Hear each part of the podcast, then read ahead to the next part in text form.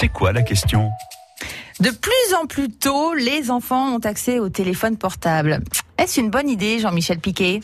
Si vous êtes fumeur, vous avez forcément vu cette image au dos de votre paquet de cigarettes, un bébé clope aux lèvres.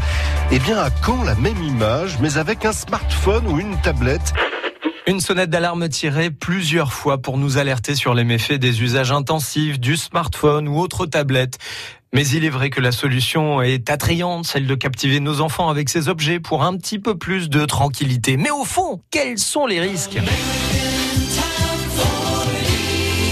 Le docteur Annelise Ducanda, médecin de la protection maternelle et infantile, fait partie des personnes qui alertent régulièrement le grand public sur ces dangers.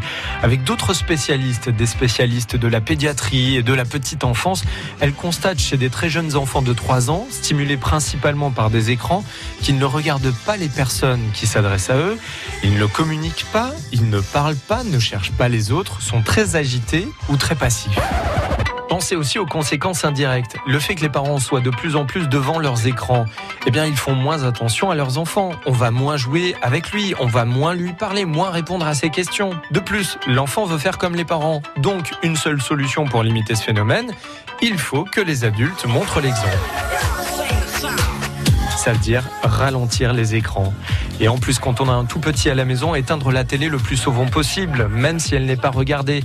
Et puis, résister aux jeux de smartphone et tablettes. Vous savez, ces jeux qui sont plutôt mignons. Après, bien évidemment, comme dans plein de domaines, tout est question de mesure.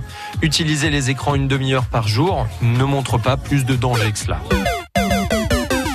Merci Jean-Michel Piquet. Donc, on a bien compris avec modération. C'est quoi la question?